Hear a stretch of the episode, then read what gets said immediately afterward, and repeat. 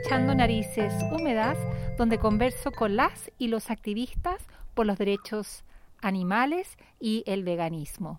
Me llamo Soledad, estoy en Valle de Aconcagua, región de Valparaíso, Chile. Hoy vamos a escuchar parte del diálogo que tuvieron María Francisca Bello, quien fue candidata a la alcaldía de San Felipe, con Gabriela Acosta, activista por los derechos animales y egresada de Derecho, donde conversaron sobre animales y política.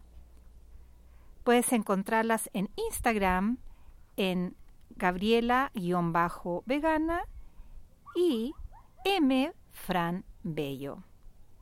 Gracias a Gabriela por eh, dejarme eh, reproducir parte de este diálogo de animales y política. Las dejo entonces con María Francisca Bello y Gabriela Acosta.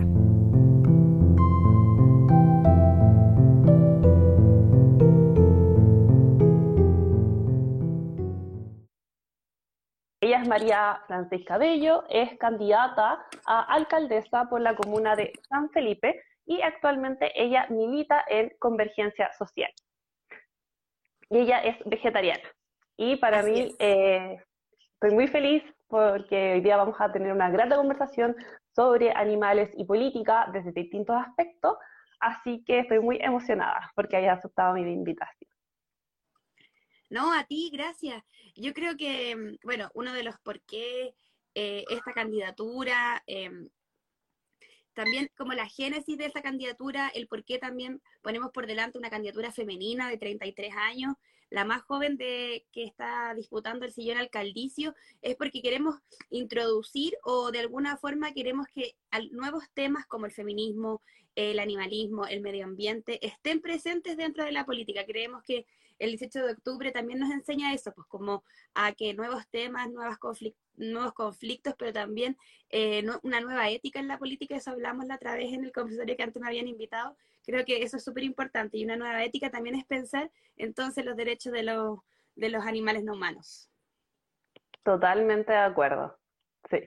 Eh, bueno, yo ya tengo preparadas como más o menos cuatro preguntas. Igual mientras vayamos conversando, me gustaría que si la gente quiera ir haciendo sus preguntas, eh, pueden ser también incluso cosas para debatir, como ustedes quieran, no hay problema. Eh, así que voy a partir con la primera pregunta. ¿Cómo te empezaste a interesar por la protección de los animales no humanos? Eh, mira, en general yo siempre he, sentido como gran empatía por, por los animales no humanos, en mayor caso con los animales de mascotas o animales de compañía. Como que tenía una relación muy cercana con, los animales de compañía. Creo que eso también, desde chiquitita, creo que el respeto hacia lo, como estar con las mascotas, creo que es una cuestión muy importante desde pequeña. Sin embargo, eh, me costó mucho llegar a ser vegetariana. Siempre tuve como la intención, siempre estuve ahí, empecé a vivir además con, con gente que era vegetariana en la universidad. Después una de mis mejores amigas se hizo así radicalmente vegana y activista.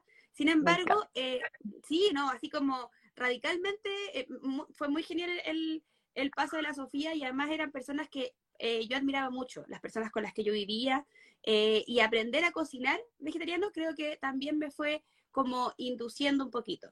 Pero en general como que yo tenía como este, esta visión de, bueno, las, las personas que, las temporeras, las personas que, que trabajan la tierra también son súper explotadas, decía yo, son súper explotadas eh, y, no por eso dejo de comer eh, verduras, como que hacía esa, eh, ese como equilibrio entre, entre dejar de comer carne y, como la explotación que viven los temporeros y las temporeras ah, del Valle de la Concagua, además también donde yo soy parte.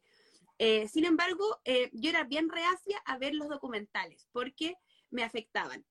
Estaba en esta doble moral constante entre eh, sentir que mi tipo de alimentación quizás no era la, correcta, pero eh, como ser, estar en, el, en, la zona de confort también, pues como llevar una vida cotidiana, alimentarme como a la rápida también.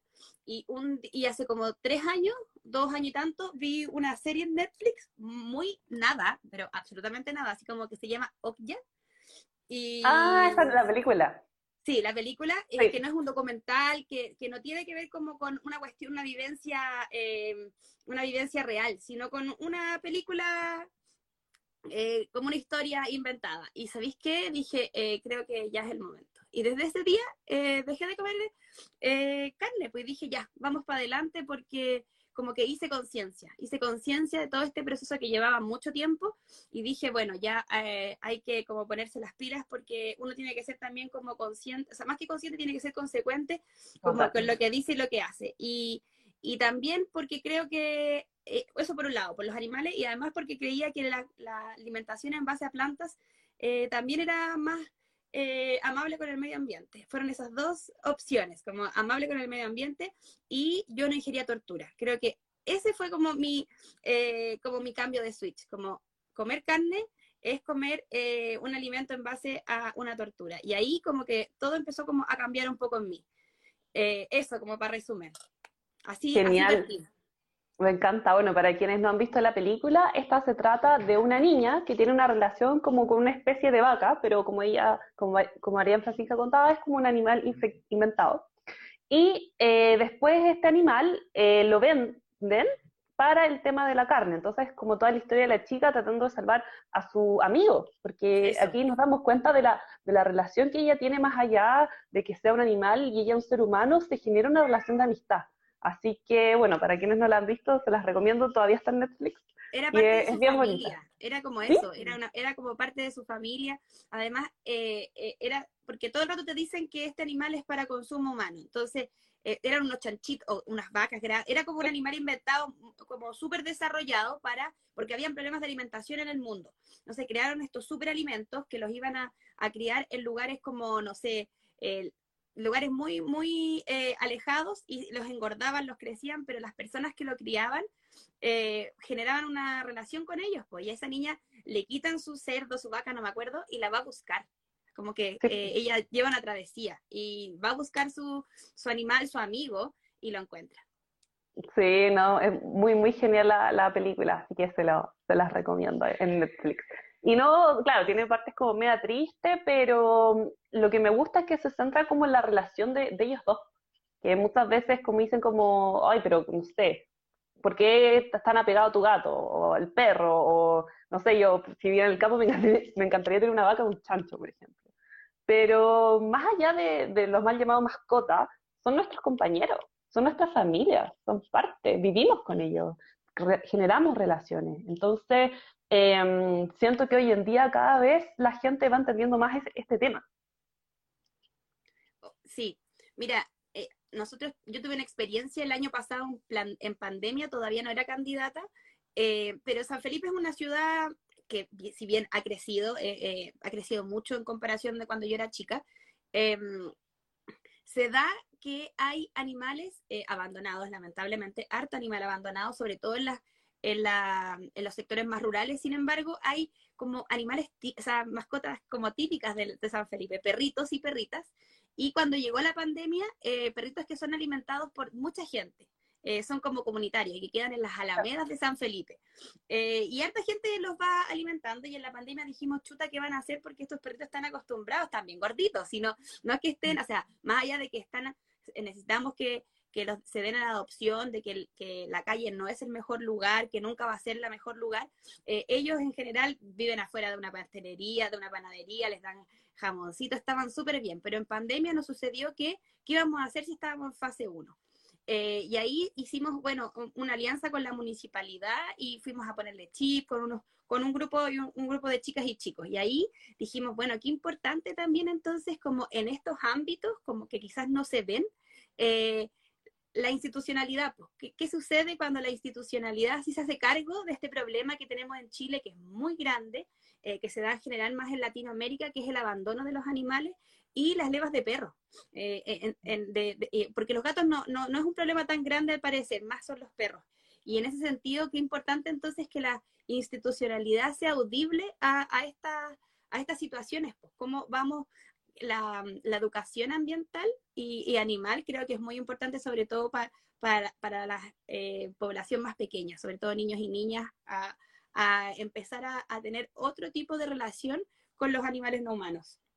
Totalmente de acuerdo. Digo, qué importante hubiera sido, por ejemplo, tener, no sé, una materia en el colegio, que hablemos como de animales, otra que hablemos de feminismo, otra que hablemos eh, de medio ambiente. Que también, así como tú, como eran como tus tres temas más centrales, a mí me pasa lo mismo. También son mis, mis, tres, mis tres temas más centrales y siento que tendríamos una sociedad tan distinta que yo siento que siempre como la, la carta así que uno siempre tira, la educación es la clave, pero es totalmente. Es así, es. hora que ya se empiezan a implementar políticas públicas al respecto. Yo sería demasiado feliz si el día de mañana en colegio, incluso hasta en las universidades, tuviéramos algunos ramos ahí obligatorios, sería genial. Ese día que ustedes me invitaron al conversatorio con, no me puedo acordar el nombre de la otra niña, Catalina. Em, la Cata. Bueno, yo tuve que, estudiar porque en general, em, si tú me preguntáis, al menos eh, desde el Frente Amplio o desde la convergencia social, desconozco, pero eh, me imagino que también debe ser así. En general, el feminismo fue una cuestión que se resistió dentro de la política, los partidos, es algo que ha ido avanzando. Eh, el ambientalismo también. No sé, recordábamos a un live que hice anteriormente, esta como matanza que hubo de, de, cisnes en Valdivia, el 2000, el 2000 y tanto, con la celulosa de Auco, son temas también que la política se resistió mucho a hablar. Y en general, el derecho eh, de los animales no humanos es una cuestión que la política no se habla, o se habla muy, muy poco. Entonces, es una cuestión que hemos tenido que estar estudiando. Yo me metí ese día antes del conversatorio como a, mm, debates de abogados, porque eh, ahí se ha dado un poco más, eh, y ahí fui aprendiendo cuestiones como las teorías del bienestar, que, es lo que se ve en Chile, que tiene que ver con la ley Chorito, con la ley de tenencia responsable. Sin embargo, eh, el debate o la conversación ha ido un poquito más, pero creo que en Chile estamos bastante atrasados. Creo que nos quedamos en el bienestarismo, que, creo que es un punto mínimo, como hablar en Chile, derechos sociales, donde hoy día no hay. O sea, tenemos que hablar. Eh, sin embargo, creo que se puede ir un poquito más allá. Y ahí había como hartos abogados que estaban pensando la cuestión eh, como, como un debate político, así como un debate político serio, eh, en donde las personas que son activistas van a tomar relevancia súper importante. Ahí, ahí es, aquí quiero llegar, es que muchas veces los activismos o medioambientales o de animales eh, como que son reacios a dialogar con esta política institucional. ¿Qué te parece a ti? Como que yo a veces digo, pucha, ¿cómo llegamos que estos discursos sí lleguen a concretarse? Como cuál es la, ahí, yo siempre estoy como dudativa. Bueno, qué, buena pregunta, porque desde mi punto de vista es muy importante que hablemos de los animales en política. Eh, yo, por ejemplo, estudié Derecho por los animales, eh, hice mi tesis en Derecho Animal, eh, en Derechos Animales, en verdad, porque hay una diferencia, después lo puedo explicar. mi punto de vista es totalmente abolicionista. Yo no creo en los términos intermedios. por ejemplo, hoy en día, como alguien comentó por ahí, eh, los animales son considerados en nuestro Código Civil, en el artículo 567, como bienes muebles termovientes. Esto quiere decir que son cosas que se pueden mover por sí solas. ¿ya? Eh, ha ocurrido, por ejemplo, en otros países como Francia, donde se ha modificado esto en el Código Civil, ¿ya? Eh, y dicen que, ok, ya son seres sintientes, pero en la práctica se siguen regiendo bajo la ley de los bienes muebles. Entonces, totalmente esto tiene que cambiar. Eh, sería fantástico, en, mi sueño y algo que siempre voy a luchar, es que los animales sean considerados como sujetos de derecho. Y yo sé que al principio puede parecer un poco loco, qué sé yo, em, pero yo hablo con mi que si a alguien después le interesa me puede escribir un DM y se la mando, em, porque considero que es muy importante, y muy importante también que lo hablemos como a, nivel político. La formación igual importante como eh, muchas veces nos sucedía, voy a poner el ejemplo del feminismo, que es como una... Eh, eh, una forma de, pensar la política que viene como a renovarla eh, y a bajar un montón también de paradigmas. Nos pasó mucho en la campaña con sobre todo el compromiso que hice con Fundación Daya, en donde también nos decía, hay un saber, eh, hay una forma, hay un, tipo de, pensamiento que hace avanzar la humanidad. que, muchas veces es bastante arcaico y que hay que ir como rompiendo esas barreras. Y efectivamente el, el, tema de los animales no humanos eh, e, es un tema, pues, y yo creo que yo creo además que falta mucha formación y mucha información real, real, eh, y estos debates, a mí por eso me yo dije ya voy a ir nomás aunque sepa poco, que vaya con la pura como como con el puro sentimiento, porque creo que em, cambiar la política también es una de, estas de, estas esferas. Creo que si cambiamos la política es que porque en esta esfera hemos podido debatir eh, sobre, yo lo hablo así como de la nueva humanidad del ser humano, como creo que eh, es ir pensando eso, como ser la mejor versión para todo este planeta. Totalmente de acuerdo. Y como dices tú, todo el planeta y también incluye como eh, los animales no humanos. Porque mucha gente como se enfoca solamente en el ser humano, en los derechos humanos, que obviamente las personas veganas estamos de acuerdo. Eh, y por regla general hay una tendencia que la gente vegana sea de izquierda. Em, obviamente no todos, siempre hay casos. Pero eh, siento que de repente la izquierda deja de lado el tema de los derechos animales. Yo, por ejemplo, en la universidad conversaba con ciertos compañeros, compañeras que, no sé, militaban en distintos partidos de izquierda, eh, tenían buenos discursos, el tema de la igualdad, justicia, derechos, qué sé yo, pero después tú los veías comiéndose un asado. Y era como, me estáis, Me está diciendo todo este discurso, pero ¿qué pasa con el otro ser? El otro ser que está sintiendo que igual tiene el mismo derecho a nosotros, a nosotras, a no ser maltratado, no ser torturado, a vivir, qué importante. Entonces, siento que hay como un poco de hipocresía en el discurso yo creo que tiene que ver con, esto de que ah, de jerarquizar. Yo creo que tiene que ver con un mundo muy, muy jerarquizado, muy poco movible. Em, pero además, eh, no entender que hay como una sincronía en el medio ambiente. estamos viviendo justo en San Felipe, una comuna un poquito más al lado, eh, Putaendo, un conflicto minero ambiental profundo. Quiere instalarse la mega minería en el lecho del, río Rosín. Eh, y por supuesto que uno de los ejes fundamentales para estar en contra de ese proyecto minero es la escasez hídrica y, y, el peligro que va a correr el río. Sin embargo, la fauna que está en la cordillera, eh, si no hay fauna en nuestra cordillera, la cordillera no existe. O sea, como eh, también hay que hacer entender que la armonía del medio ambiente también es armonía para el, para el humano. Como que creo que muchas veces el humano tiende a pensar que está solo y que los animales viven pero no, no es que convivamos. Yo con la pandemia el otro día escuché los pájaros y dije, ¿sabéis que hace tanto tiempo que no escuchaba los pájaros porque se escuchan los, los autos, etcétera? Como que ese es nuestro, eh, nuestro sonido diario, los autos, las micros. Y con la pandemia, por supuesto que eso ha bajado y me puse a escuchar y dije, oye, aquí hay un concierto gratuito. Como aprender a, a coexistir también, como más allá de que no hablen, más allá de que no nos podamos comunicar vía el habla, eh, creo que hay también otras formas de comunicarse. Y creo que en ese sentido el ser humano igual se Em,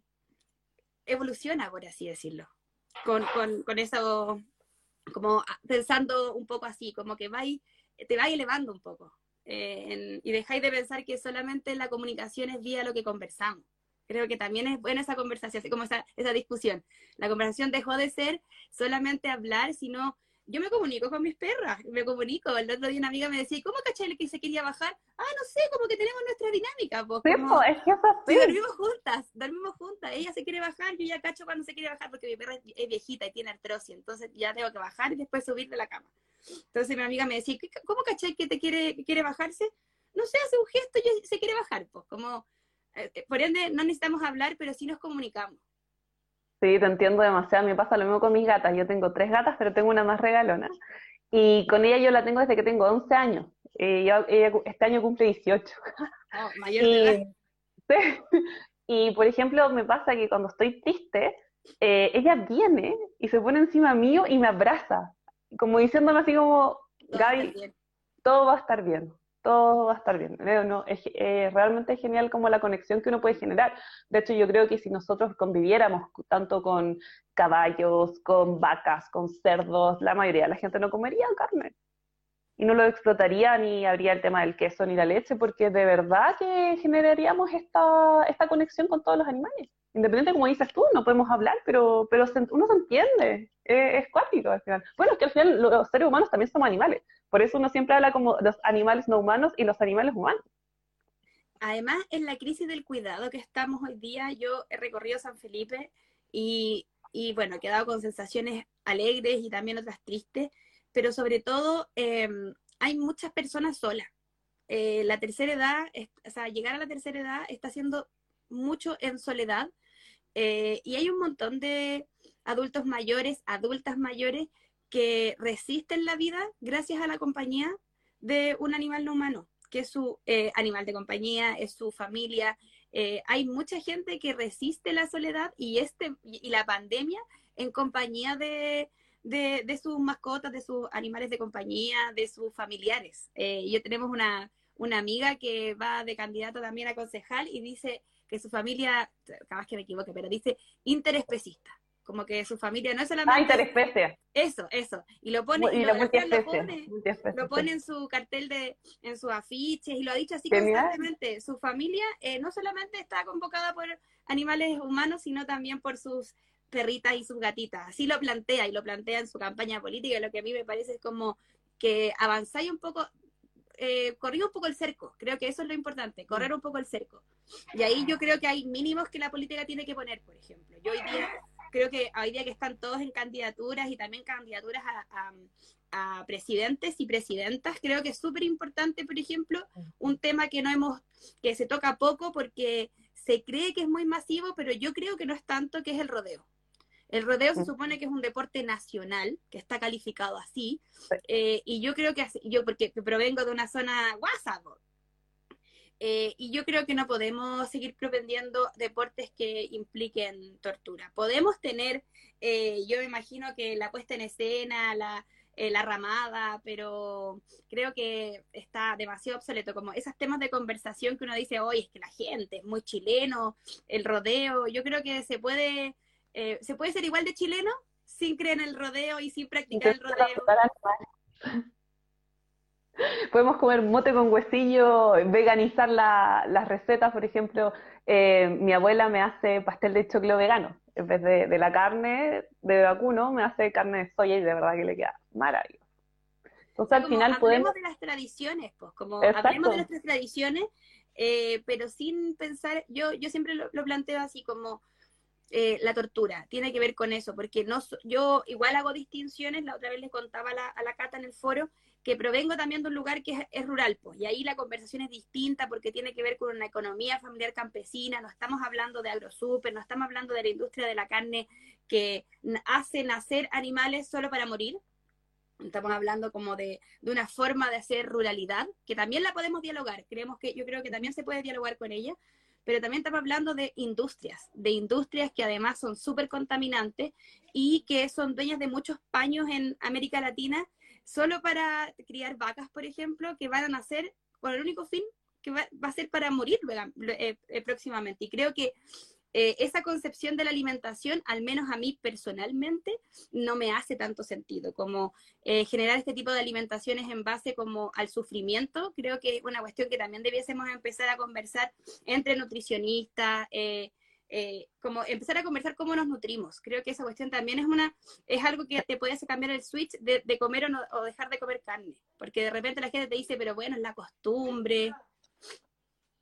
Sí, totalmente. Em, igual eh, en relación como al tema de la industria o el tema de la gente que cría animales, em, aquí está, podemos hacer como la clásica distinción como el tema del abolicionismo y el bienestarismo, ¿ya? Por ejemplo, el bienestarismo estaría como de acuerdo con que una persona tenga su vaca en buenas condiciones y la mate, ¿ya? Y que se la consuma, bla, bla. En cambio, el abolicionismo es no, como que en verdad este animal tiene ciertos derechos y tenemos que respetarlo y no lo vamos a matar. Entonces, la otra, en, en, el live de, no, en el, conversario, en otro conversatorio tuvimos como una, eh, un debate respecto un, con otro candidato, eh, que él de repente le, eh, conversa con muchos pescadores, ¿ya? Entonces, artesanal. Entonces, ya, como, ¿qué, ¿cómo lo hacemos? ¿Ya? Porque yo encuentro que está perfecto la, la crítica teórica que podemos hacer, pero ok, si estamos haciendo la crítica, también tenemos soluciones. Y él conversaba que de repente buscar otros, otros trabajos y ofrecerle esos trabajos a esas personas. Y yo creo que el claro ejemplo que tenemos acá actualmente es el tema de em, los coches en Viña. Em, que ahora actualmente ya eh, no, no, van a seguir existiendo, los caballos los tienen en, ciertos lugares, bueno, queda resolver ese tema, pero ahora a los cocheros les van a pasar em, como ciertos coches eléctricos.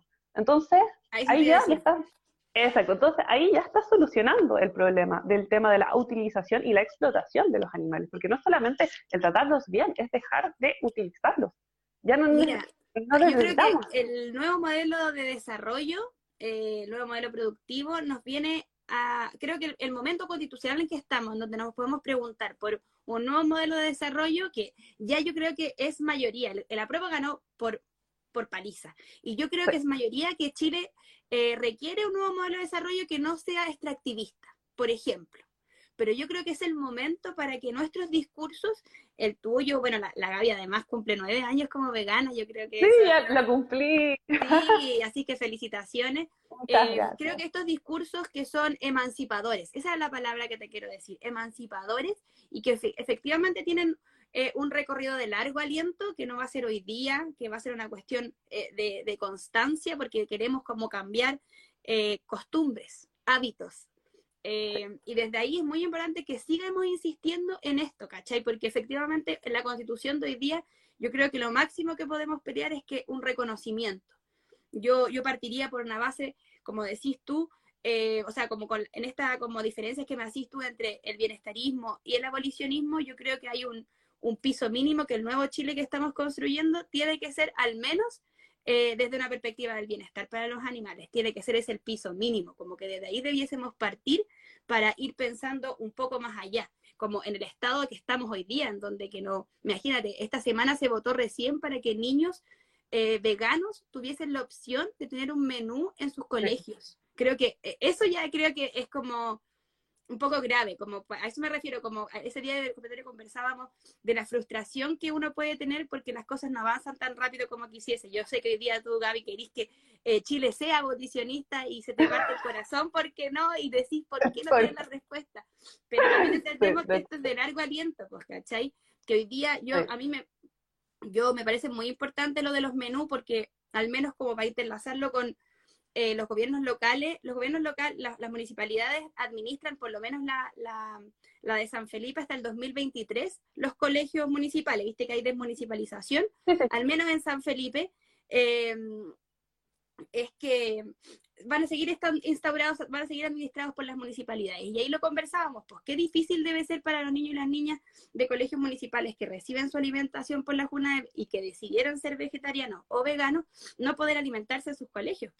Pensando que hoy día los cabros ya no almuerzan en el colegio, sino que van a buscar sus alimentos, sus cajas de mercadería. Pero al menos eso eh, deberían ser como eh, un piso mínimo. Yo no, no me enteré justo esta semana que se estaba votando esa ley eh, o sea, en la, más que votando la ley, se está votando en la comisión, pero qué importante porque eh, al final estáis obligando a los niños a tener un tipo de alimentación que sus familias no, no, no, no están... Eh, no están realizando, pues es súper complicado la, la ejercer tu libertad dentro de un estado que te desconoce, pues como que desconoce tu alimentación, es complicado. Sí, de hecho, por ejemplo, yo quise empezar a hacer o el acto vegetariana bien chica, como tipo 11 años, y no había nada de información, nada, nada. Después ya con muchas peleas de mi familia y todo el tema, porque yo tengo una personalidad fuerte igual, diciéndole, no, estos cadáveres, la botada, no. Después de todo ese show, a los 14 mi mamá me dijo, ya, puede ser o el acto vegetariano. Pero en ese entonces no había nada que me lo avalara, nada. Eh, afortunadamente hoy en día hay muchos doctores, doctoras, nutricionistas, que te dicen, oye, podéis llevar una dieta saludable basada en plantas. Y como, mira, yo hace 14 años que no como nada, nada de animal, 9 años que soy vegana, eh, es como, y todavía estoy viva. Entonces, que no, que te vas a morir, te faltan proteínas y el calcio. Y es como, mira mis exámenes, aquí está todo perfecto. Entonces, de verdad, ya eso, los mitos, que uno necesita como la carne, la leche, el huevo.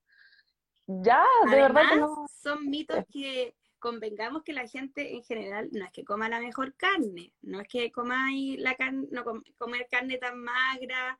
Eh, en general la población en Chile se alimenta de embutidos, de, de, carne de muy mala calidad, las vianesas, las hamburguesas, eh, las carnes molidas 10%, y, y así un montón de alimentos que tampoco es que estén, sean 100% sanos. O sea, yo creo que también eh, empezar a hablar de un nuevo tipo de alimentación, yo creo que también sirve para empezar a dejar de, o sea, empezar a hablar de una alimentación en base a plantas, como los beneficios. Yo creo que si mucha gente que come carne se, se, hace sus exámenes, no sé si estará tan, tan bien como dicen solo por el hecho de comer carne. Creo que la carne no es que te dé como eh, la estabilidad eh, alimentaria. Creo que está lejos de ser una realidad. Yo creo que hay muchos mitos. Hay muchos mitos, como comer lentejas con carne. Creo que esos son, eh, son reiteraciones en la alimentación. Eso es súper común. Yo trabajé el año pasado en una, yo trabajé con todo lo de la pandemia, hicimos una ollita común. Y bueno, ahí perdí la batalla, quiero decirlo. Perdí la batalla, la perdí por completo, en ningún momento fue audible. Eh, me morí de hambre durante cinco meses, eh, pero en general la gente no estaba dispuesta a dejar como, yo decía, oye, ¿por qué no hacemos cuestiones sin carne? Porque es más barato. No, porque la carne te da la contundencia. Y es como las legumbres, aló, lentejas, porotos, garbanzos.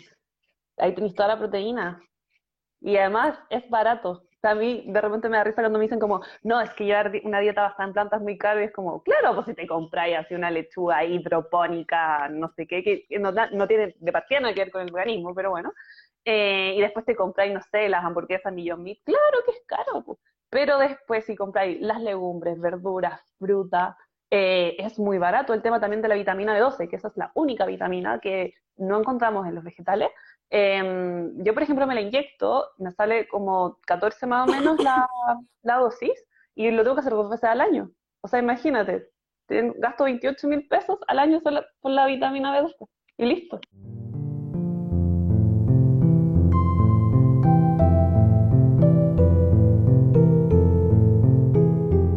Recuerda que hay muchas entrevistas en Narices Húmedas con activistas que trabajan en los derechos animales, en el veganismo, en el derecho animal. Puedes encontrarlas en nariceshúmedas.cl, Spotify, SoundCloud, Apple Podcast y Podcatchers. Únete a nuestra comunidad en Instagram, Podcast Derechos Animales. Antes de irme, quiero decir que estoy contenta por los resultados de la última elección, especialmente eh, que, hay muchos y muchas independientes que trabajarán por la nueva constitución y por lo que he leído, los, eh, las personas, los constituyentes, más del 40% eh, de los que dijeron que, suscribieron un compromiso por los animales han sido electos. Gracias por escuchar y compartir Narices Húmedas y nos estamos escuchando.